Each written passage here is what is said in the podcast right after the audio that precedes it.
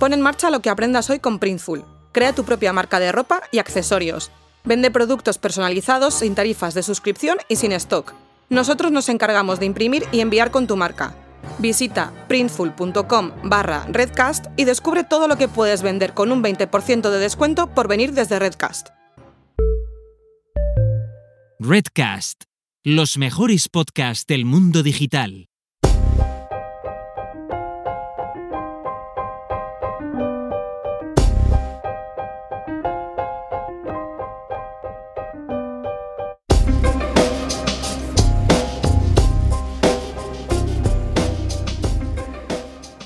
¿Hasta qué punto dirías que puede ser creativa la inteligencia artificial? Bueno, ¿y hasta qué punto diríamos que puede ser creativo un ser humano? Hay muchas definiciones sobre el concepto de creatividad y desde luego hay muchas frases célebres que posiblemente habrás escuchado, pero por dar una definición que me parece pues, la más amplia quizás, podríamos decir que la creatividad es la capacidad de crear nuevas ideas o conceptos o de generar nuevas asociaciones entre ideas o conceptos que ya son conocidos, con el objetivo de producir soluciones originales y valiosas. Y entre las frases célebres, pues podríamos citar que la creatividad es dar al mundo algo que no sabía que le faltaba, y bueno, esto en inglés, pues yo creo, yo creo que queda mejor, algo así como giving the world something it didn't know it, was, missing, perdonadme por mi inglés, y, y perdonadme también si la traducción no es tan atractiva. O también podríamos citar otra que dice que la creatividad es ir a lugares inesperados. Pero en este caso la que más me interesa quizás es una frase de Picasso que decía algo así como que el gran enemigo de la creatividad es el sentido común. Y quizás por ello puede parecer que ser creativo esté solamente reservado para, bueno, o bien para unas pocas personas y, desde luego puede, puede parecer que las máquinas nunca puedan llegar a ser creativas. Particularmente creo que el hecho de considerar que las máquinas puedan ser creativas o, no serlo realmente depende mucho de la definición que queramos adoptar. Y particularmente considero que las máquinas ya nos ofrecen ciertos niveles de creatividad. Al menos eh, parece bastante aceptado que hay tres formas básicas para que una máquina, o más concretamente una inteligencia artificial, genere nuevas ideas. La primera podríamos decir que es a través de la producción de nuevas combinaciones. Y aquí siempre se ha dicho que algunos jugadores de ajedrez o de juegos más complejos como el Go eran creativos porque eran capaces de pensar jugadas diferentes de lo que el resto del mundo podría esperar. Y eso es algo que las máquinas ya, ya han superado. La segunda sería, bueno, pues a través de la exploración del potencial de espacios conceptuales, y aquí, por ejemplo, algoritmos como las GANs, como las redes generativas antagónicas, son capaces de crear los llamados espacios de latencia, que serían más o menos equivalentes a estos espacios conceptuales y que permiten generar imágenes completamente originales. Y la tercera sería simplemente bueno, pues mediante la realización de transformaciones. Y aquí podríamos citar también algunas técnicas de transferencia de estilo entre, entre imágenes. Por ejemplo, un ejemplo muy típico puede ser convertir una foto real en un cuadro pintado por Van Gogh. Eh, pero bueno, que también se pueden aplicar estas transferencias de estilo a otras artes como pueden ser la música o la literatura. Y de alguna manera, esto último, la transferencia de estilo en literatura, va a ser el tema principal de nuestro episodio de hoy. Para ello tenemos la suerte de contar con Chema Alonso, de quien seguro que todos tenéis referencias, pues más por la etiqueta de hacker que siempre se, le ha puesto encima, aunque la realidad es que Chema es, es mucho más que eso. Y prueba de ello es que su puesto actual es el de Chief Digital Consumer Officer en Telefónica, lo que le pone a cargo de proyectos de todo tipo que en muchos casos además hacen uso de inteligencia artificial. Y de entre todos estos proyectos, en concreto, hoy nos centramos, hoy hablamos del proyecto Maquette, que surgió con el objetivo de entrenar una inteligencia artificial para transformar un texto escrito por cualquier persona, como tú o como yo, en un texto que podría haber sido escrito por Arturo Pérez Reverte. Casi nada, ¿verdad? Pero bueno, con Chema hablamos de muchas más cosas que seguro os van a sorprender y sin duda os van a interesar. Y bueno, no cuento mucho más para dejaros que lo descubráis por vosotros mismos. Bienvenidos, como siempre, a Pensamiento Digital. Eh, el podcast en el que hablamos de inteligencia artificial y de negocios. Y a mí ya me conocéis, yo soy Frankie Carrero y bueno, pues simplemente trato de entrevistar en el programa lo mejor posible. Recordad que nos podéis seguir en cualquier plataforma de podcasting, desde iVoox a, Google Podcast o a, Apple Podcast también. Y por supuesto también en, nuestra red de podcast, en, Redcast. Eh, y que nos podéis contactar a través de, del email en pensamientodigitalpod.com, a través de Twitter en arroba pensamientodp o a mí directamente, que es lo que suele ocurrir y, yo estoy encantado, a través de, de LinkedIn. Nos dejo con la entrevista ya directamente, pero no sin antes comentar que mientras grababa esta introducción, bueno, pues me he dado cuenta de que la guinda al episodio hubiera sido hablar con el mismísimo Arturo Pérez Reverte para que nos diera su opinión sobre el proyecto y, y sobre el resultado. Y bueno, pues quién sabe, quizás intentemos tener algún comentario suyo para algún futuro programa. Sea como sea, espero que lo disfrutéis y volvemos en un rato. Hasta ahora.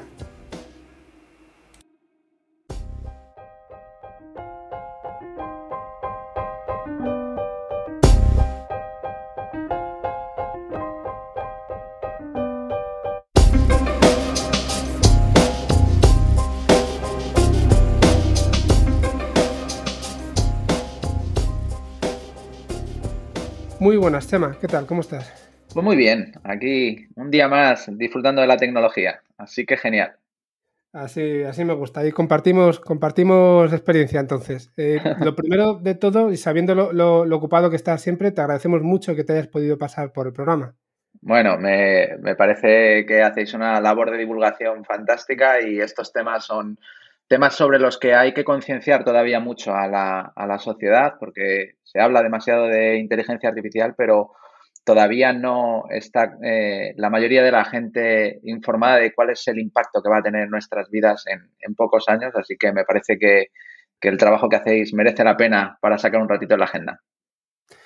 Muchas gracias. La, verdad es que sí, es, cierto que, no sabemos o la gente no sabe muchas veces por falta de información no solo el impacto que va a tener, sino el que está teniendo actualmente. ¿no? Hay, hay cosas positivas, hay cosas negativas, pero yo al menos cuando leo prensa generalista, por decirlo así, me encuentro muchas veces que, lo que nos están vendiendo no es lo que, no es lo que ocurre. Sí, sí. Yo esto ya lo he vivido con los hackers, con la historia de los hackers, donde los hackers éramos cibercriminales, gente con asperge y tal.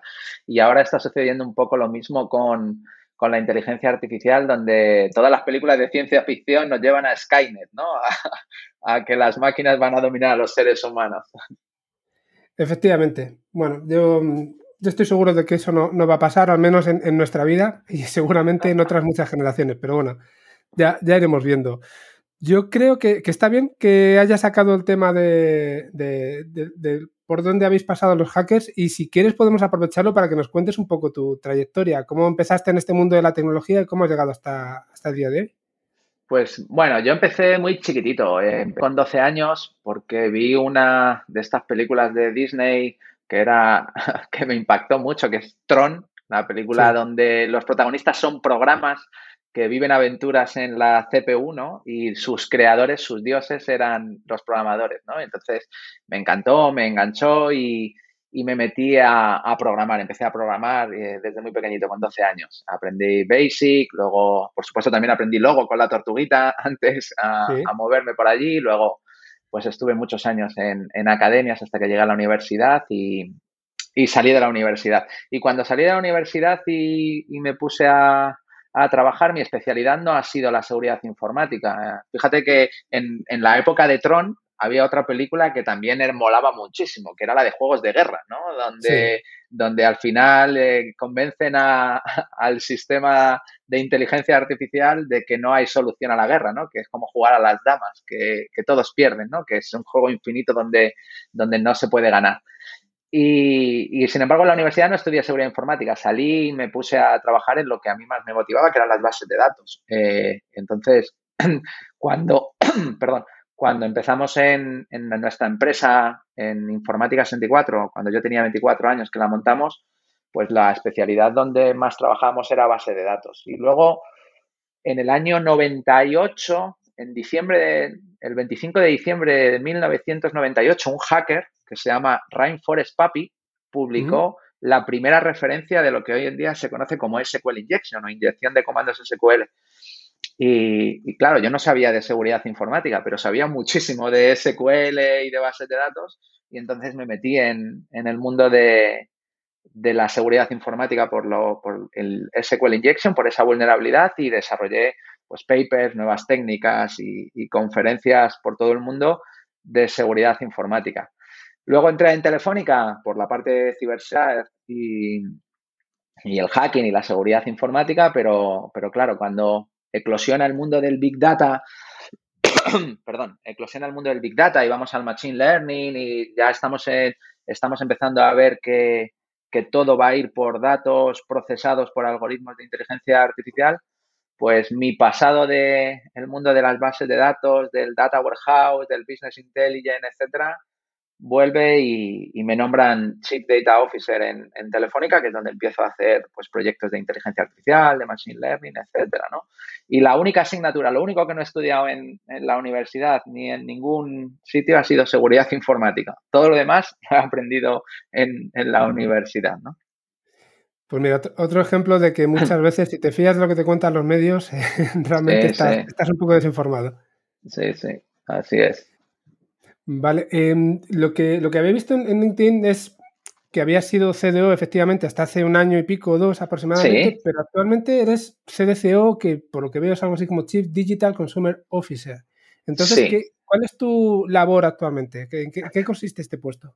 Bueno, es, yo llevo, llevo eh, como tres patas distintas, ¿no? Por un lado, sigo llevando la parte de datos y transformación de Telefónica porque el, el CDO que me ha sustituido a mí está dentro de mi unidad, está reportándome a mí. Entonces, seguimos ocupándonos de todo lo que es la transformación interna de, de Telefónica en la parte de, los datos, lo que llamamos nosotros nuestra estrategia de ser data-driven, data-driven company y tener todo, eh, todos los sistemas creados con una estructura data-centric, donde ponemos los datos en el, en el centro.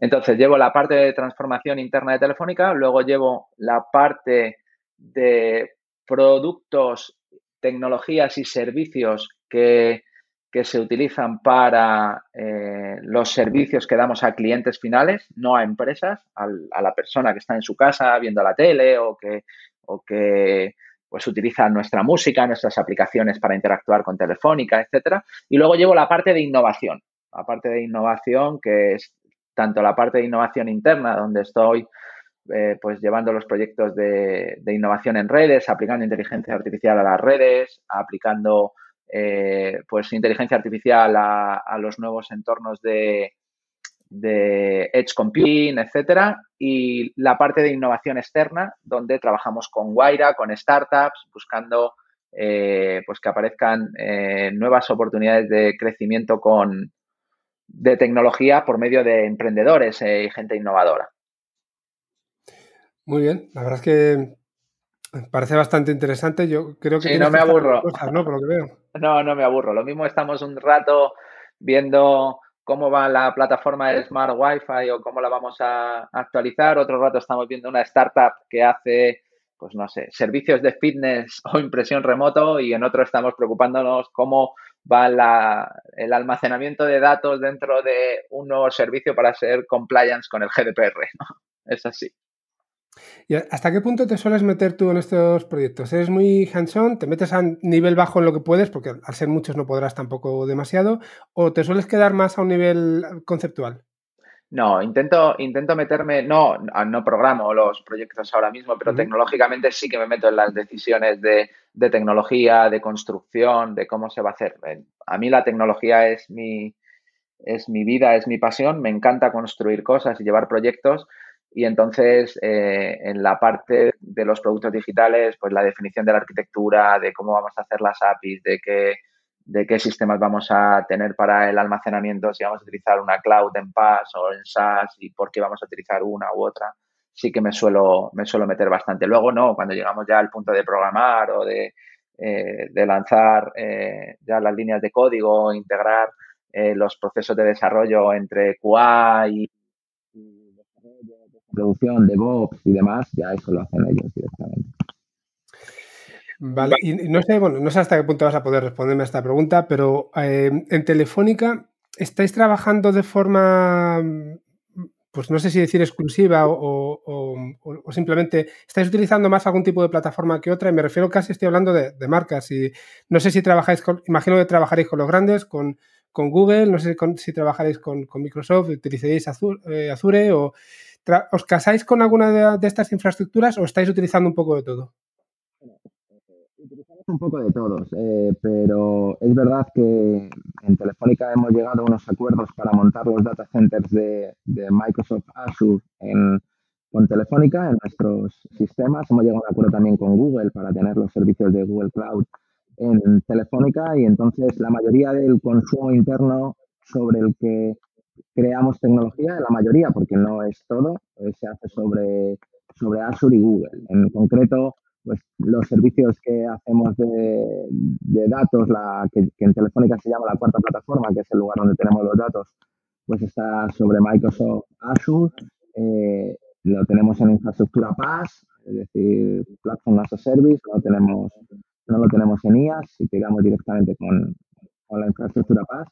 Y, y, pues servicios como, como Aura o como las Living Apps, etcétera, que estamos construyendo sobre la televisión y los entornos de hogar y, para tener una cognitive intelligence en un asistente digital con procesamiento de lenguaje natural en las aplicaciones móviles, lo, lo hacemos con los servicios de, Microsoft, ¿no? con, con, Luis, con el Microsoft Framework, etcétera. Con Google hacemos muchísimo de, de cloud para, para entrenamientos, hacemos muchos proyectos de, de entrenamiento de, de, pruebas de concepto, de todo lo que tiene que ver con, con, cosas más que requieran una alta carga computacional de algoritmos de, de machine learning, utilizamos Google para hacer las pruebas. ¿no? El proyecto Maquette que hemos estado haciendo, que al final trabajamos con algoritmos basados en cadenas de Markov, etcétera, pues hemos trabajado con la plataforma de, de Google. Y luego tenemos cosas de, de Amazon, eh, los primeros servicios que desarrollamos basados en, en algunos de, de, Machine Learning para calcular eh, pues rutas de cómo funciona el tráfico por nuestras redes, que es una plataforma que se llama Smart Steps y que comercializamos con nuestros clientes a través de, de Telefónica Tech y la unidad Luca. Bueno, pues esa plataforma está hecha sobre Amazon Web Services. ¿no? Lo bueno de Telefónica es que tenemos eh, profesionales formados en todas las tecnologías, hay muchísimos buenos ingenieros, data scientists, desarrolladores, etcétera, que nos permite sacar lo mejor de cada una de las plataformas de, cloud hoy en día. Pues muchas gracias. La verdad es que me has dado mucho más detalle del que esperaba y, yo estoy seguro que para nuestros oyentes va a estar muy bien saber con qué tecnologías estáis trabajando actualmente. Bueno, pues yo, yo creo que ahora lo, lo, mejor es que nos centremos ya en lo que era el tema principal de esta entrevista, que es el, es el proyecto Maquette, eh, que tiene una historia, por lo que he podido ver en, en, algunos, en algún blog por ahí, tiene una historia bastante curiosa. Eh, si, si, los blogs lo están contando bien, lo que estábamos diciendo antes, pero, pero bueno, te voy a pedir, por favor, que, que nos cuentes tú de dónde, de dónde surge el proyecto Maquette y en qué consiste. Bueno, mm, lo primero de todo hay que, hay que explicar que para, para mí la innovación es súper importante y desde que, que, estoy en Telefónica hemos puesto muchísimo cariño a innovar en hacer nuevos productos, patentes tecnológicas, etcétera. Entonces, la innovación es un, es un proceso que exige diferentes fases, ¿no? Unas en las que son quick and dirty, es decir, algo rápido, pruebas rápidas, otras en las que tienes que, validar y madurar la idea, otras ya donde lo vas a convertir en un producto, ¿no? Entonces, nosotros tenemos equipos de innovación, le llamamos Core Innovation, donde hacemos esa innovación que estaba yo contando de de, pues de redes, en Edge Computing, en las plataformas de vídeo, etcétera. Y luego yo tengo un pequeño grupo, muy pequeñito, con espíritu hacker, que se llama Ideas Locas. Entonces, ese grupito son cuatro personas, cuatro o cinco, dependiendo de si hemos dado alguna, alguna beca de internship para, para, algún, para algún chaval de la universidad o de fuera. Y lo que hacemos es probar ideas muy rápidamente con spaghetti code, es decir, simplemente que funcione para validar una idea. Es un, equipo, nosotros le llamamos de pre-innovación, ¿no? Cada proyecto a lo mejor le dedicamos una semana o le dedicamos 10 días e intentamos validar que funciona. Si eso funciona la idea, lo hacemos una patente o lo pasamos a unidades de prototipado de, producto o lo llevamos a los equipos de innovación eh, que están ya, que van a dedicarle mucho más tiempo a esos proyectos.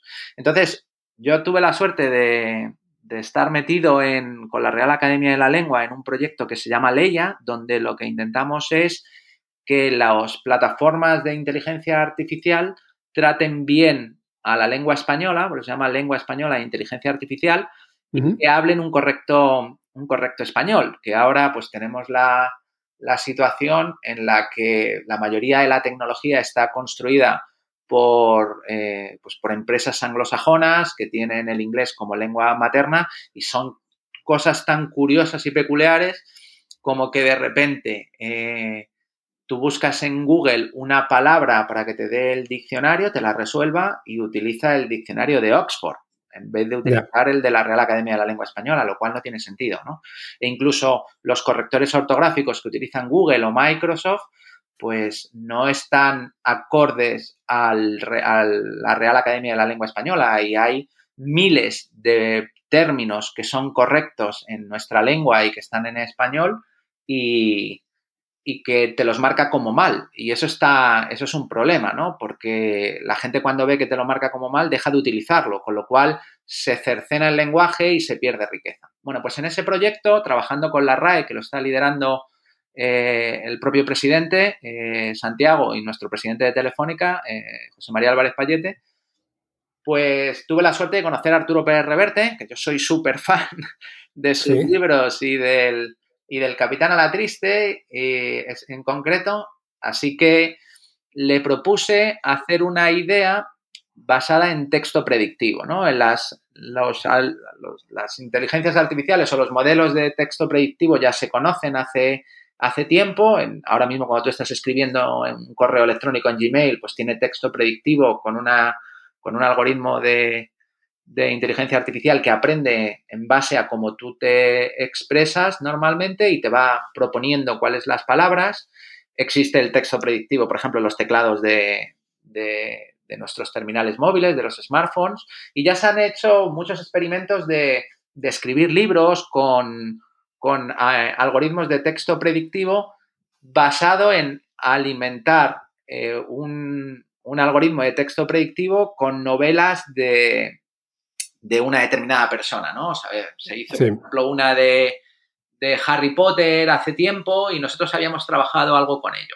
Entonces decidimos, eh, me parecía que sería muy bonito si cogiéramos esa idea de utilizar algoritmos de texto predictivo y le diéramos una vuelta para afinar los detalles y construir, pues abrir el debate de si se podría utilizar igual que tenemos en Instagram, que tú coges un filtro y le aplicas a una, a una imagen un filtro para parecer antigua o para parecer Polaroid o cambiar cosas, si podíamos aplicar un texto sobre la manera en la que estaba, o sea, un filtro sobre la manera en la que estaba escrito un texto para copiar, perdón, perdón, para clonar el estilo de un autor, ¿no? Entonces, eh, yo eh, soy ferviente admirador de, de Arturo Pérez Reverte, así que le llamé, tengo buena relación con él y le, se lo propuse si me dejaba experimentar con él para, el, para hacer esto y él me dijo que adelante, eh, así que empezamos, ¿no? Y probamos muchas cosas y muchos algoritmos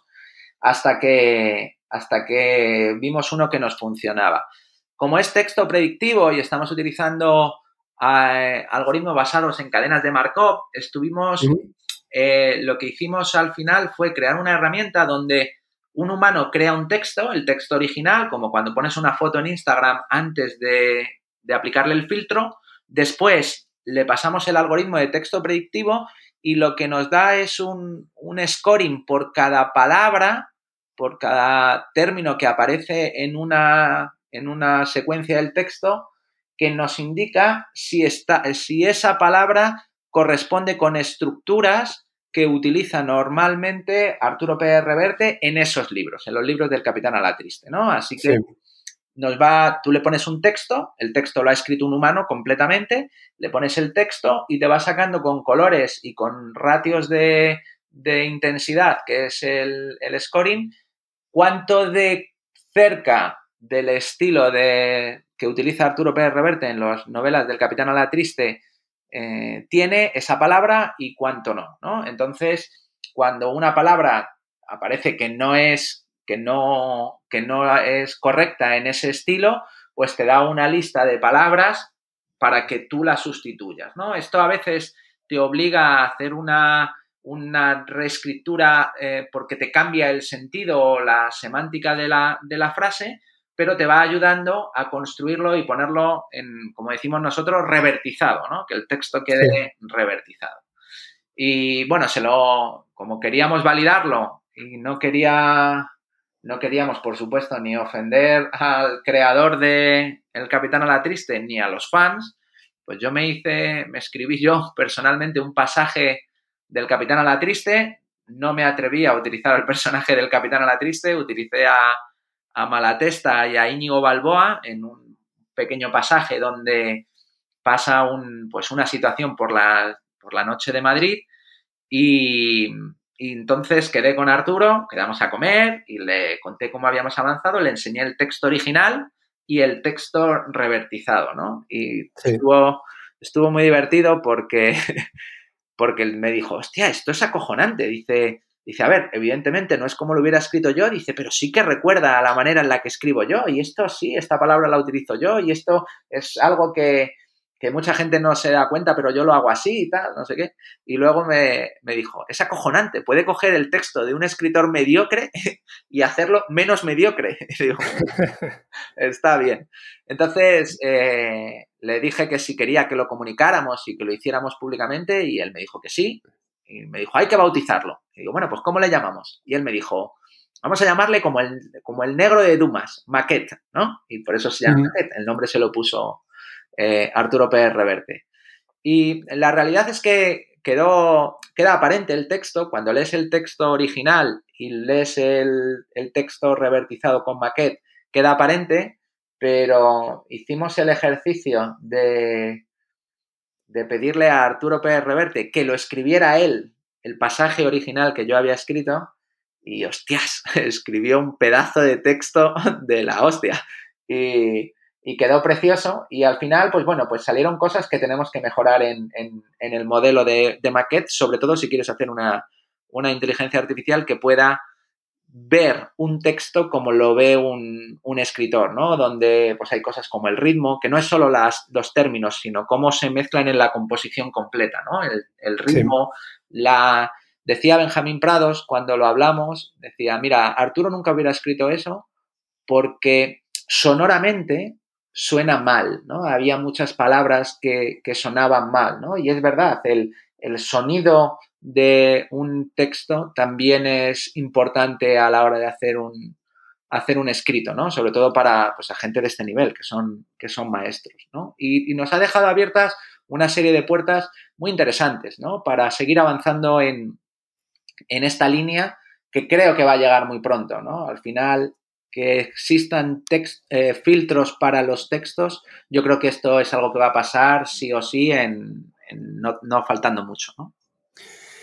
Bueno, has contado muchas cosas que me, traen unas cuantas preguntas a, la cabeza. Voy a tratar de, hacerlas así con, orden. Venga. Y mm, lo primero, a, ver, te tengo que preguntar, ese texto que escribió Arturo Pérez Reverte después, ¿lo pasasteis por el proyecto Maquette y qué resultado dio? Bueno, si lo pasasteis. Eh, lo, pasamos y dio, pues, por supuesto, una, una coincidencia altísima, pero no 100% no 100%. No sé si, no recuerdo si salía como un 85 o un 90%, que eso es, eso es lo bonito, ¿no? De hecho, cuando, cuando estuvimos haciendo el entrenamiento del algoritmo, nos dimos cuenta que para que es, que en todos los libros Arturo ampliaba el vocabulario, amplía el estilo, es, es dueño y señor de ese estilo y, lo, y lo hace a su antojo. Entonces, como nos faltaba para un nuevo texto que no estuviera ya, nos faltaban nuevos, nuevos términos, decidimos enriquecerlo también con el Quijote. Entrenamos el algoritmo también con el Quijote para que para tener nuevos vocabularios, ¿no? Y es algo que, nos dijo luego Arturo que habíamos hecho bien porque él lo utilizaba mucho. Y también metimos la sombra del águila y cabo de Trafalgar, ¿no? Para poder meter más, más vocabulario. Pero aún así, Arturo, cuando hizo ese texto, lo expandió, volvió a, crear cosas nuevas. Y eso es, es parte de lo que todavía nos cuesta por nos cuesta hacer, que es la creación, ¿no? O la creatividad de, de cero, ¿no? Claro, eh, además es que, bueno, si como personas no somos la misma persona a lo largo de nuestra vida, como profesionales tampoco, y entiendo que el estilo de un escritor pues también va, evolucionando, va cambiando, y claro, tenéis que crear un modelo que, no solamente se adapte al, estilo, a un estilo estático, sino incluso que sea capaz de, detectar que son estilos diferentes a lo largo del tiempo y adaptarse a ellos, ¿no? Correcto, correcto. A día de hoy, como estamos utilizando un entrenamiento, eh, podemos reentrenar con los nuevos textos, irá cambiando, pero siempre estaremos haciendo eh, catch up, ¿no? Que decimos, siempre estaremos yendo por detrás de, la creatividad de, Arturo Pérez Reverte, ¿no? Que eso es una capacidad cognitiva que todavía no hemos conseguido arreglar. La creatividad todavía le falta. Sí, ahora, entraremos también, hablaremos un poquitín de GPT-3, si te parece, te preguntaré sobre ese tema, pero quería traer otra de las preguntas que me venía al principio de, de lo que estabas contando a la cabeza, era, os, os, habéis centrado sobre todo, por lo que he entendido, en la parte léxica, ¿no? En, las palabras, en buscar las palabras, pero también habéis trabajado en la estructura sintáctica, que suele ser característica también de cada persona, o no habéis llegado ahí aún. Sí, hemos utilizado, lo que hemos hecho es, pero lo hemos hecho a nivel de frase y no a nivel de párrafo, por eso nos ha pasado esto. Y ahora estamos trabajando en ponerlo a nivel de párrafo y a nivel de, incluso de composición completa, ¿no? Que es muy relevante. Y lo que hemos hecho es mirar no solo los términos, sino cómo se relacionaban entre sí en una, en una frase, pero hacíamos el análisis frase a frase, que, no, nos queda mucho por, avanzar a, hacerlo a manera, o sea, lo que sería como haría un autor, ¿no? Que ve el texto completo, ve la, el sonido y la, y la foto completa de la hoja, ¿no? Sí. Y lo siguiente que me venía a la cabeza y me ha parecido además muy interesante porque no me lo había planteado desde este punto de vista cuando hablamos de, inteligencias artificiales aplicadas al texto, era lo que has comentado sobre el sonido del, texto. De hecho, en las entradillas que yo suelo escribir y que suelo, suelo eh, luego locutar antes del programa, antes de, las entrevistas que os realizo, pues cuando lo escribo y cuando lo leo, eh, me doy cuenta al leerlo precisamente, no solamente del ritmo que estabas diciendo, sino de cómo suenan palabras que a lo mejor si están juntas puedan puedan chirrear un poco, ¿no? Y, claro, eh, desde el punto de vista de la inteligencia artificial es verdad que le estamos dando una vuelta de tuerca, un mayor nivel de dificultad, si no solamente tenemos que tener en cuenta eh, las palabras que se usan, la parte sintáctica, sino incluso el, cómo suenan. Eso me parece un problema muy interesante y no sé hasta qué punto estáis consiguiendo eh, buenos resultados en esa parte también. Nada, estamos empezando ahora, estamos en los inicios, porque claro, esto te obliga a traducir eh, fonéticamente todo un, libro. Hostia, y ahora hay que traducir fonéticamente eh, todas las novelas del Capitán a la Triste, pero me parece una línea de investigación preciosa. O inteligencia artificial y fonética para mm, ser capaz de copiar el estilo fonéticamente hablando, que ahora, ahora mismo no hay nadie que lo esté analizando desde ese punto de vista, ¿no? Y quedaría espectacular. Totalmente, totalmente. Luego ya te digo, me ha despertado ahí bastante interés. Y, luego sí que voy a esta parte que te decía del GPT-3 porque, bueno, es ver, tú mismo lo has dicho desde el principio, no estáis resolviendo el mismo problema que trata de, de resolver GPT-3 porque vosotros no estáis, o vuestro sistema no está generando texto, sino que lo que está haciendo es tratar de, pues lo que tú decías, ponerle un filtro y adaptarlo a, un estilo concreto. No sé de todas formas hasta qué punto habéis hecho algún tipo de investigación vosotros internamente de, lo que es capaz de realizar GPT-3 y si habéis pensado en algún momento también entrar en esa generación de, texto. Bueno, eh, probamos GPT-3 también para, este problema, pero no nos funcionaba bien. La verdad es que no nos daba buenos resultados GPT-3 para aplicar un eh, GPT-3 está bien para la creatividad cuando quieres hacer texto generado automáticamente, que hicimos pruebas de texto generado y quedaba bastante curioso porque salían, parecía el texto de Reverte, pero las frases carecían de, sentido, ¿no? habría, había que, ponerle una capa de, validación semántica a las frases que salían y, no quedó bien. Eh, era curioso el ejercicio, pero no, eh, no quedaba bien. Y con el tema de GPT-3, eh, pues, GPT-3, Turing de, Microsoft y todos los que están saliendo ahora mismo, los algoritmos de, de inteligencia artificial basados en datos masivos, pues eh, tienen mucho, mucha controversia hoy en día. Primero porque al final están haciendo mimicking de datos masivos que no sabes de dónde están viniendo, ¿no? Y nuestro, nuestro universo era bastante acotado, era el, el estilo de los libros del Capitán a la Triste, que son los que son, no hay, no hay mucho más, ¿no? Entonces no nos daba buen resultado. Y luego habíamos tenido, eh, pues bueno, la polémica con la, habíamos vivido la polémica con la investigadora de Google que se fue porque decía que el problema de utilizar algoritmos de, inteligencia artificial basados en, en, datos masivos, pues te trae sesgos que desconoces porque es imposible de hacer el data curation de, del corpus que vas a utilizar para todos los datos y si tiras con ellos eh, te puedes meter un problema. De hecho, Microsoft y Google, que yo estoy hablando con ellos, pues saben que tienen un problema con el, con el sesgo de género en el traductor, ¿no? Microsoft y Google decidieron quitar eh, un traductor al uso donde se reconocía sujeto, verbo, predicado, etcétera, por algoritmos de inteligencia artificial basados en datos masivos que lo que aprenden es cómo se debe traducir en base a miles de libros previamente traducidos. Han entrenado con todos los textos que tienen traducidos estos algoritmos de traducción y el problema es que cuando ahora pides una profesión que no tiene género, pues como ellos aprenden de libros donde hay un contexto y sí que tiene género, pues sucede que juegan a predecir cuál puede ser el género de esa profesión. Salen cosas como si tú pones The judge told the nurse to take care of the engineer, pues traduce el juez masculino, la enfermera femenino e ingeniero positivo, ¿no? Y eso es simplemente porque han utilizado datos que no estaban curados y porque están utilizando un algoritmo para predecir cómo podría ser eso en vez de traducir lo que pone en la frase, ¿no? Entonces, cuando empezamos a utilizarlos en nuestro proyecto Maquette, teníamos en cuenta todo esto y pensamos que no era la mejor, la mejor línea de investigación. Sí para hacer texto, eh, creación de texto, pero como el universo era pequeño, preferimos darle una aproximación distinta, es decir, utilizar los algoritmos de texto predictivo como validador, no como generador.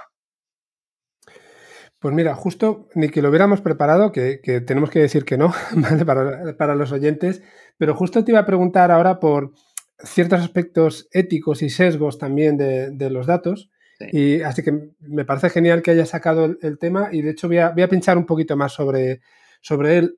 Con esto que estás comentando acerca de, las traducciones, es verdad que, bueno, al final tampoco sabemos realmente al traducir la frase que estabas diciendo sobre el juez y, la enfermera o el enfermero, o la jueza también en este caso, ¿no? No tenemos el contexto al hacer la traducción muchas veces. Es una frase que es independiente, no hay contexto para saber si el juez era masculino o femenino previamente, que nos haya dado la información, y al final los sistemas, por eso cuando predicen, lo hacen con información estadística, que es lo que hay detrás de, todo esto, y, claro, pues, pues salen, surgen estos sesgos. En algunos casos puede ser más o menos grave. desde luego hemos tenido situaciones que todos hemos visto en, en los medios que, sí que han sido verdaderamente graves. Y, quería preguntaros, eh, en, Telefónica, ¿hasta qué punto habéis podido entrar precisamente en, estos aspectos éticos? ¿no? Eh, y sobre todo de, sesgos. Sesgos que vienen de, género, que vienen de etnia también, pero a veces también estamos dejando de lado, pues, bueno, pues otros temas de, inclusión, como puede ser, eh, personas que tengan algún tipo de, discapacidad, personas que, no pueden escuchar o que no pueden ver, o simplemente a gente que, tiene una edad muy alta y, o sea, que son, no voy a decir ancianos, aunque también ancianos, pero gente que por la edad no son capaces de acceder o de entender ciertos tipos de, contenidos, o no, no, lo sé, no sé hasta qué punto estáis lidiando con este tipo de situaciones. Bueno, has, tocado muchos temas y todos son apasionantes. Eh, primero el de, vamos con lo del sesgo en el traductor. a ver, un traductor es una herramienta, una herramienta que tiene que traducir lo que le dan y no tiene que adivinar. yo, eh, yo, he hecho el doctorado eh, y como tal he tenido que escribir, no sé, pues eh, decenas de papers y, en, y luego escribo en mi blog todos los días y he escrito miles de artículos. Y cuando escribo y yo hablo del usuario, yo no sé si es él o ella, no lo sé. Y tengo que tener cuidado de representar eh, o generalistas o poner él o la usuario o usuaria o lo que sea, ¿no? Pero no me invento cosas. No digo que la atacante o, eh, o no digo, em, me invento un género para, para, para, nada. No digo que tiene que ser el, el juez un hombre o, o, o, la juez una mujer o la jueza, no, me da igual, ¿no? No, es, no me invento nada. Una herramienta tiene que coger los datos de entrada y marcarlo. Entonces, cuando tú le das a un traductor, que es una herramienta, un texto en el que no sabe el género, tiene que hacer consciente a la, a la persona que está utilizando esa herramienta de que podría ser el juez o la juez, o podría ser el ingeniero o la ingeniero, o el ingeniero y la ingeniera, o la jueza, podría ser, no sé qué palabra, no sé si jueza me parece que es del siglo XVIII o algo así, o una que son palabras de, o del siglo XVI, ¿no? Que son palabras que llevan siglos entre nuestro lenguaje, que no es que se están inventando ahora políticamente. O sea que, o, directamente utilizar y eh, poner la, el juez le dijo a la enfermera que eh, tuviera cuidado del ingeniero, podrías incluso predecir el texto, pero marcar con un visualmente en el interfaz gráfico al usuario una alerta que supiera que eso se ha predecido se, ha, hecho una predicción de, ese género, pero que por el contexto original no existe. Esto es igual que cuando tú pones una palabra en, un buscador. Eh, si tú pones una palabra que tiene 14 acepciones y solo le das una, pues le puedes llevar a error a esa persona y decimos que es un mal diccionario, ¿verdad? Efectivamente. Entonces, cuando estamos construyendo herramientas, lo que tenemos que hacer es una herramienta y la persona que utiliza esa herramienta será la que tenga que saber utilizarla y cómo sacar el máximo provecho. Eso por un lado. Por otro lado, en, Telefónica eh, tenemos, un, tenemos un equipo de RSC que, cuida de, responsabilidad social corporativa, que cuida de, que tengamos los valores que como compañía son importantes para nosotros en, todos los aspectos de la tecnología que creamos. Y por supuesto, la ética y los sesgos es algo, algo que miramos. Es complicado eh, a veces encontrar los, los sesgos, pero por ejemplo nuestros textos o las expresiones que dice Aura o cómo lo dice o cada vez que ponemos una, hacemos un, una, unos insights en un algoritmo de Machine Learning que vamos a utilizar, los pasamos por el equipo de, de, de, ética corporativa, tenemos gente que lo mira y valida que todo lo que estamos haciendo es, es correcto, ¿no? Y en el equipo de ideas locas hemos analizado muchos algoritmos que tienen estos sesgos porque va a ser una profesión de futuro. Eh, especialistas, ingenieros que, analicen, que hagan un test de seguridad, por decirlo de alguna manera, a un algoritmo para saber que no tiene sesgos. Y hace poco poníamos un ejemplo de, pues, de un algoritmo de inteligencia artificial, de estos que se utilizan ahora para mejorar la definición de una fotografía. Ahora tú subes una fotografía y te la pueden animar, te pueden cambiar la cara e incluso pues una con pocos píxeles te la pueden mejorar la calidad. Y poníamos el ejemplo de un algoritmo que lo que hace es eh, aclarar la, clara, la piel, o sea, porque no le gustaban las pieles oscuras. Y es simplemente porque el corpus o los datos con los que ha sido entrenado, pues son, son están sesgados. Tiene más datos de, de hombres blancos y entonces los, las personas de piel oscura se les aclara la piel, ¿no? Pero podría darse la situación al contrario que fueran cámaras de seguridad y que la oscureciera, ¿no? Para, para hacer que fueran más sospechosos la gente de piel oscura, ¿no? Estamos entrando en puntos muy, muy ajustados. Yo tengo una visión a título personal de esto y, y he hablado mucho, mucho de ello y es que tenemos que hacer que la tecnología sea humanista. Y con esto yo lo que digo es que toda tecnología que creemos tiene que hacer que la vida de las personas sea mejor, de todas, de todas y cada una de ellas. O al menos que no sea peor. Pero si hacemos una tecnología que empobrece la vida de una sola persona, lo estamos haciendo mal. Y por eso, pues tenemos muchos problemas. Hoy en día, pues todas las plataformas de Internet que analizan nuestros datos y nuestros usos nos están poniendo etiquetas, nos están generando insights que hacen que nuestra vida sea de una forma u otra. Y hemos visto pues cosas masivas como lo de el escándalo de Cambridge Analytica, de cómo se están utilizando estos datos, pues para mediatizar el futuro de, países y, sociedades, pero tenemos cosas más concretas, ¿no? Los algoritmos de engagement que mantienen a la gente conectada a los juegos y a las plataformas horas y horas y horas y horas, más allá de lo que es recomendable para la salud mental o la salud física de, las personas. Y por supuesto, si detectan que una persona pues tiene una ludopatía o tiene una, una adicción al alcohol, pues por supuesto que le van a machacar con eso, ya le van a poner ese insight y ya está. Incluso aunque no sea verdad, ¿no? Porque los algoritmos de Machine Learning y los insights lo que hacen es que predicen un poco mejor que los algoritmos que no lo utilizan, pero no hacen un acierto 100% de la realidad. Simplemente mejoran el ratio de acierto, pero no aciertan el 100% de los casos, ¿no?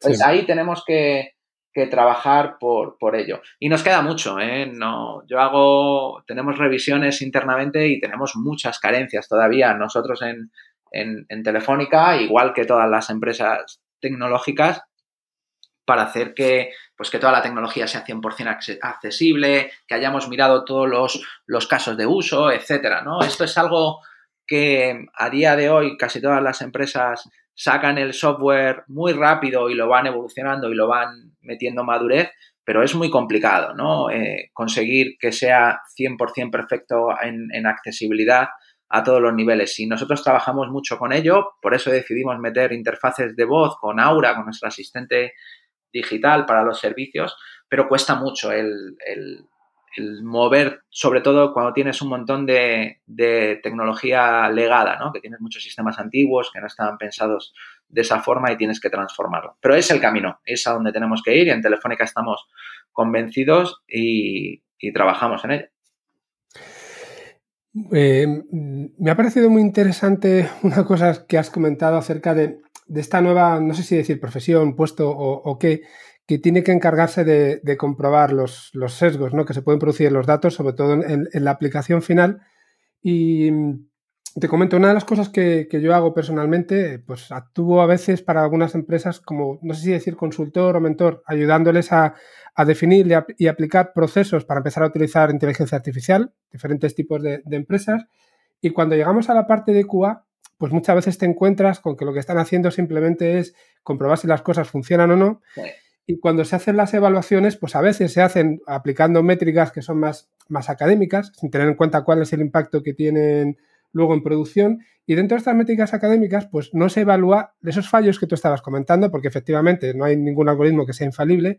Esos fallos, ¿qué es lo que implican? E incluso los aciertos a veces, ¿qué es lo que implican? ¿no? Falta, yo creo, desde mi punto de vista, en esta fase de QA, o si quieres como vuelta de tuerca que tú estabas diciendo también, una fase en la que analicemos el significado de lo que está pasando. Analicemos esos esos resultados negativos si mm. traen sesgos, están provocados por sesgos de diferentes tipos, los problemas que hay de inclusión que estábamos comentando y, creo que hace falta mucha concienciación. Es verdad que hay muchas empresas que no están todavía en ese nivel de madurez, que están empezando, pero desde luego que lo estéis haciendo en, Telefónica yo creo que ya es un, buen signo y, puede ayudar como, ejemplo para los demás. Sí, eh, eh, ten en cuenta que hablabas de QA, ¿no? Nosotros, por ejemplo, en QA tenemos los procesos de, de QA automático, con QAs que están, eh, están acostumbradísimos a automatizar todos los test de seguridad, gente que, que moquea todas las, las, APIs que no están disponibles en desarrollo con las de producción para poder hacer pruebas automáticas masivas, etcétera. Tenemos también el QA de seguridad, donde esto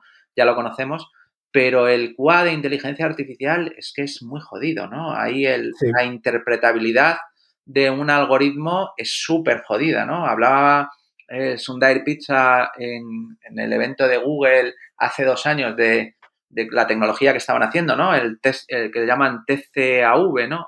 ¿no? TCVA, Testing with Concept Vector Activation, me parece que le llaman, o algo así, TCAV o algo así. Y, es jodido, ¿no? Por ejemplo, ponía el, el ponía Sundar el ejemplo de cómo un algoritmo reconocía a lo que era una cebra, ¿no? Y decía, un caballo, eh, cuatro patas, o sea, no, decía, tiene cuatro patas, es un caballo y tiene rayas, fine. Y luego decía, ¿cómo reconocía a un doctor, no? Y decía, pues tiene, tiene bata blanca, un estetoscopio y es hombre, ¿no? Y, claro, es muy complicado saber lo que ha aprendido y, y la culpa son los datos mayoritariamente que tienes, pero cuando te dan un algoritmo ya entrenado, o no tienes acceso al, a los datos de entrenamiento, es súper difícil, ¿no? El caso que ponía yo de la inteligencia artificial que tiene Microsoft para comparar caras, ¿no? Donde yo no sé con qué datos los ha entrenado, no lo sé, pero el caso es que yo subía una foto mía y otra de George Clooney y, se, y la decía que era la misma cara, ¿no? Porque, por, por lo que sea, en, en, el entrenamiento no había matices suficientes para diferenciar mi cara con la de, la de George Clooney, ¿no? Entonces... Bueno, te lo puedes tomar como un cumplido también. la broma esa de George Clooney me la han hecho mucho ya. en alguna, yo qué sé, porque en algún gesto o algo, no sé, serán las cejas, porque lo demás... Bueno, pues ya eh, vamos a ir terminando. Te voy a hacer un par de preguntas, en principio más, más rápidas. Venga. Y la primera, ¿conoces a, Alex Friedman?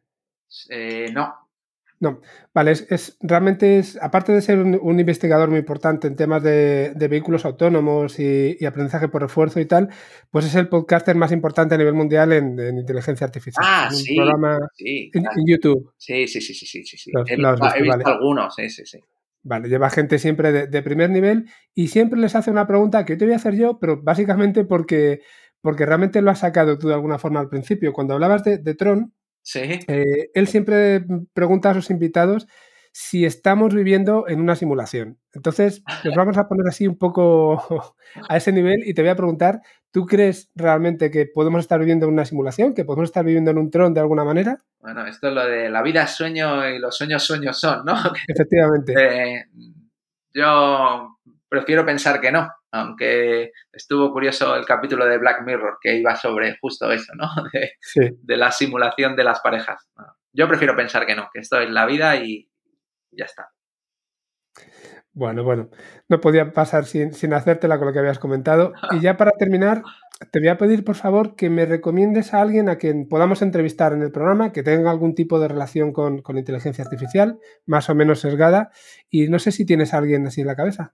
Bueno, pues, eh, pues sí, mira, yo te diría que a mi compañero de Ideas Locas, a Fran Ramírez, que estuvo ahí con, con el proyecto Maquette, que estuvo ahí dejándose las cejas con ello, y que además Fran es un amante de los hackers históricos y se conoce todas las anécdotas de la historia de la informática, de los primeros ordenadores, los primeros hackers, el inicio de Apple, todo. Y, es, un, es un amante de, todo eso y es muy divertido de, escucharla. Además, tiene un, dio una charla muy chula la podéis ver en internet, que hablaba de inteligencia artificial en el cine. Y él es un fanático de, de 2001, Una Odisea en el Espacio y de Star Wars y, llevaba toda la inteligencia artificial a esas películas y es muy chula, ¿no? Y incluso te hablábamos de la de Saturno 3, donde, donde aparece un bicho que se entrena con, con, el, con los sentimientos y el cerebro de, de una persona y cómo se mezcla ahí humanidad y, tecnología. Es un tipo muy peculiar, muy divertido y una persona genial. Así que, Fran Ramírez, te recomiendo. Pues te lo, te lo agradezco muchísimo. Además, me apetecía tocar ese tema de la inteligencia artificial en el cine algún día, así que puede ser una buena excusa para, para tocarlo por primera vez. Lo tienes ahí puesto como, como un regalo, porque es el que más sabe de eso. Vale, pues muchísimas gracias, Chema. Y y de nuevo, muchas gracias por pasarte por, el programa. La verdad es que yo me lo he pasado muy bien. He disfrutado mucho la entrevista y, serás bienvenido si te quieres pasar otro día más adelante. Pues muchas gracias y más adelante me paso otra vez. No, no hay ningún problema. Bueno, un abrazo. Un abrazo. Hasta luego.